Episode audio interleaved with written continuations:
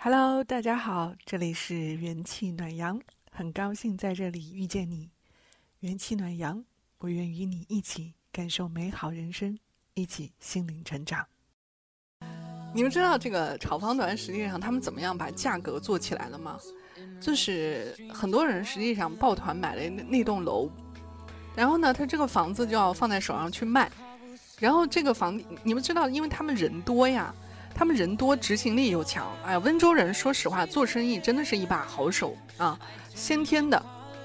就家家户户都有这个做生意的头脑，在这个方面来说，真的是天赋，就是你耳濡目染，所以你很小就会知道我要做什么，我我我就想要做什么样的生意，我就想得很清楚啊，我要早点创业，啊，你像福建、广东呃福建人，包括浙江很多地方，就是宁可要自己的一张床，不要这个老板的一张一一一套房，你会发现。啊，他们是怎么做的呢？啊，温州这帮炒房团后来就很多人去模仿他们，他们去一个地方包了一栋楼啊。你包括其实欧神后来操作的方法，我我我不知道我们直播间知不知道欧神啊？水库大佬欧神，传说中的欧神，其实他们后来在做一个城市的这个房价的时候，其实核心的逻辑是一模一样的，就是人多力量大资金多的时候，我就是庄家。啊，庄家是怎么做事的呢？就是说，过去的这个温州人炒房，然后整套房全买，全买完了以后呢，他们就去各个旁边那个房楼盘周围所有的这个中介进行放价。买买房这个事情是第一步啊，如果大家要了解了解整个完整的这个。呃，业务流程的话是要经历过买卖所有的流程，你就会对房地产才有真正的认知。我们现在很多家长的认知就是只买不卖啊，他没有经历过这整整套的东西。实际上，如果大家卖过房的话，你会知道啊，房子的卖的这个流程是去中介啊，中介里面挂牌，然后放出来，然后中介会跟你讲，哎，你这个房子。嗯，不值这个价呀！你看我周边这个房价啊，才两百万，你这个房子不值二百五十万啊，会给你各种压。嗯，但是房说实话，中介他只是凭着一个经验，他没有对趋势的一个判断，啊，趋势判断是靠我们自我意识很强大的人来判断。你如果强强硬的要求啊，这个房地产中介给你挂牌挂二百五十万、三百万，你就强烈要求让他这么挂。啊，他也会给你挂的，啊，所以抬价实际上是环节就在中介这儿啊。如果大家有卖过房的话，你会发现，所以如果你的房子价格你你给的很低或者很高啊，他基本上会给你一个周边价格的一个平均价，然后再根据你的精装啊房子的水平，然后再给你一个呃稍微调高一点。但是我想告诉大家的，这个炒房团他是怎么操作的呢？他不会管这个中间价的。它是跳涨，哎，大家知道这个什么词吗？跳就是跳楼的跳，涨就是涨幅的涨，他们玩的就是跳涨。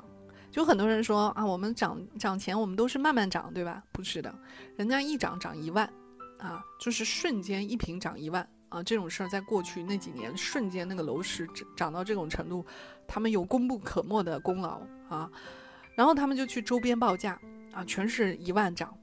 因为中介所有的中介都是这个价格，而且他们的房产又多，所以他们对整个小区的价格就可以带动走势。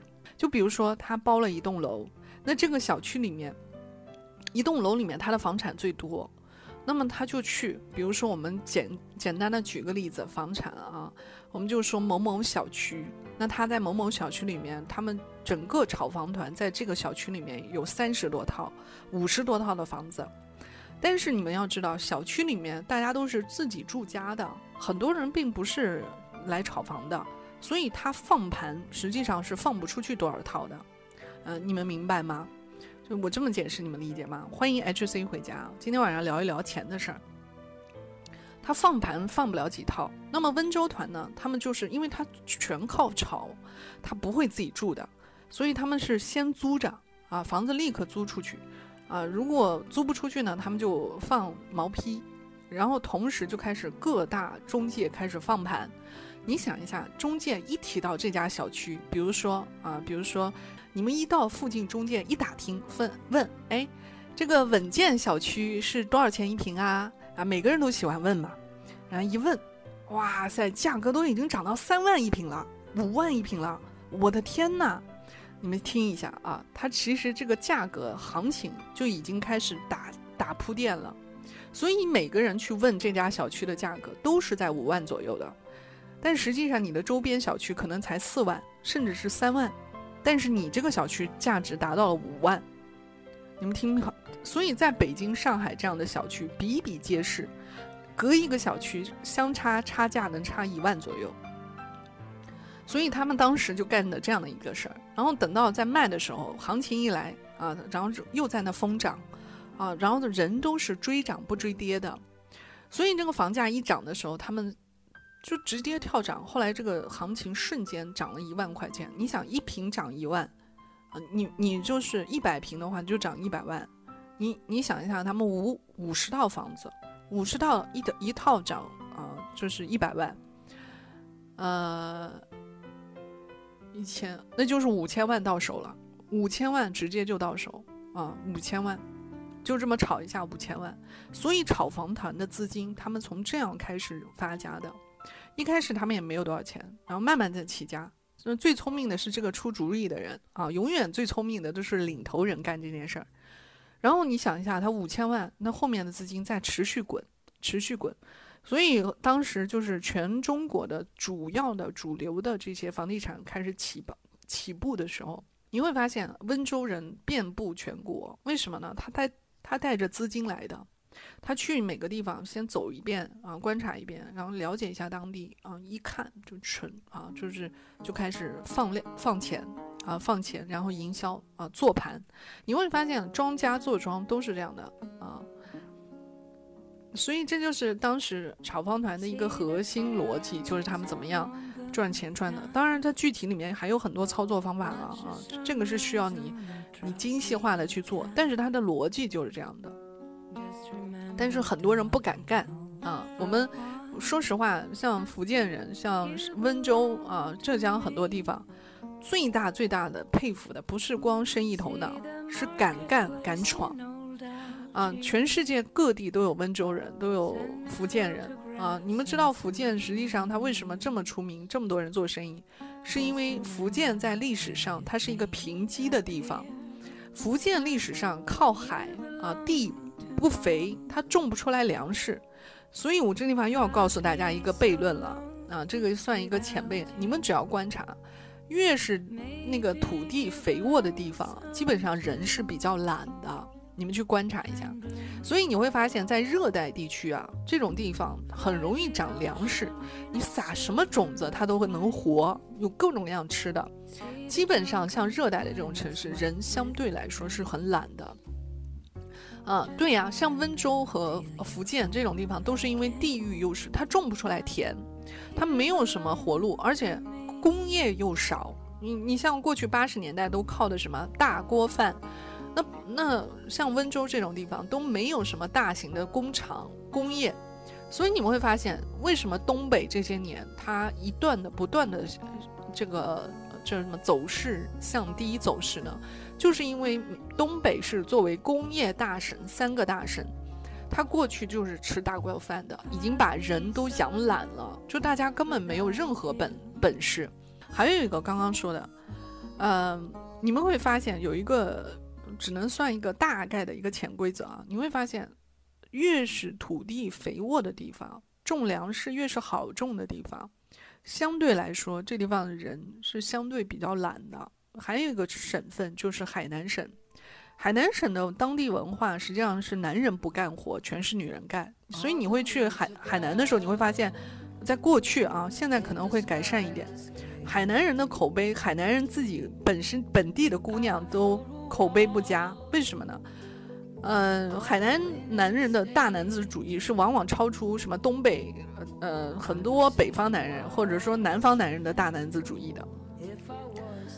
因为为什么呢？过去在看这个海南的时候，你会发现，海南那个地方啊，呃，女人下田干活，男人在家喝茶抽烟，啊，然后翘着个脚就等着老婆回来做饭，孩子老婆带，然后家里面种种庄稼也是老婆，所以你过去在海南的这个田地上看到的女性干活是非常比例高的，啊，这就是他们当地的一个文化。啊，所以还有你们去观察一下，像东南亚啊，还有非洲这种这种地方。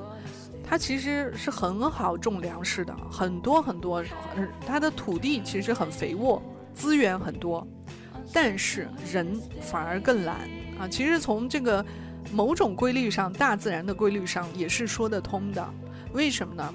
你凡是像这样肥沃的土地，像南方啊，鱼米之乡的地方，呃，你你比如说像非洲、像东南亚、柬埔寨啊，这个越南啊，越这个。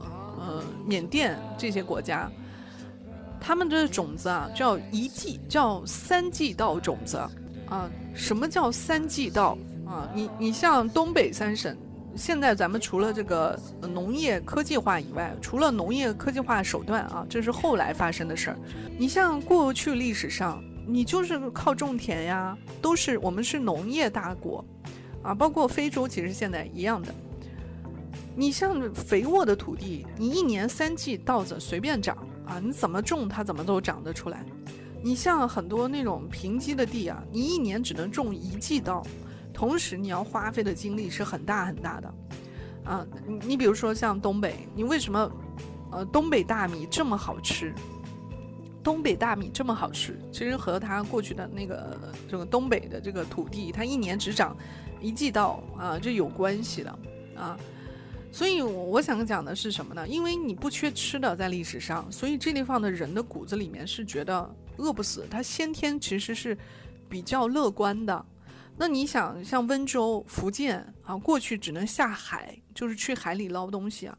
呃，温州是靠河吧，应该有一些河鲜。就是你像那个闽南，闽南人就是那个叫什么，叫什么女啊？叫什么什么？他们有一种说法，惠州女啊。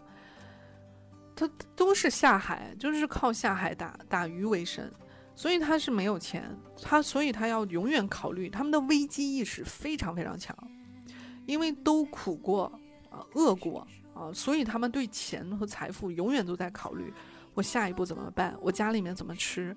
我家里面一家老小怎么养？所以他们的危机意识啊和经商意识和他的头脑永远都在高速运转，他看什么事情他都想着，哎，这个事情。啊，对对对，惠安女没错，就是戴那个那个斗笠呀，那个帽子啊，你会发现，所以你会发现，这个历史上其实从某种意义上，我们每一种人的这个地域化，我们根据我们的历史，我们的大自然是匹配的，所以我们是人才如此有意思啊，人其实是相对有意思的。谢谢大家的收听，点击主页了解更多我的节目，我是元气暖阳。期待我们下次相遇。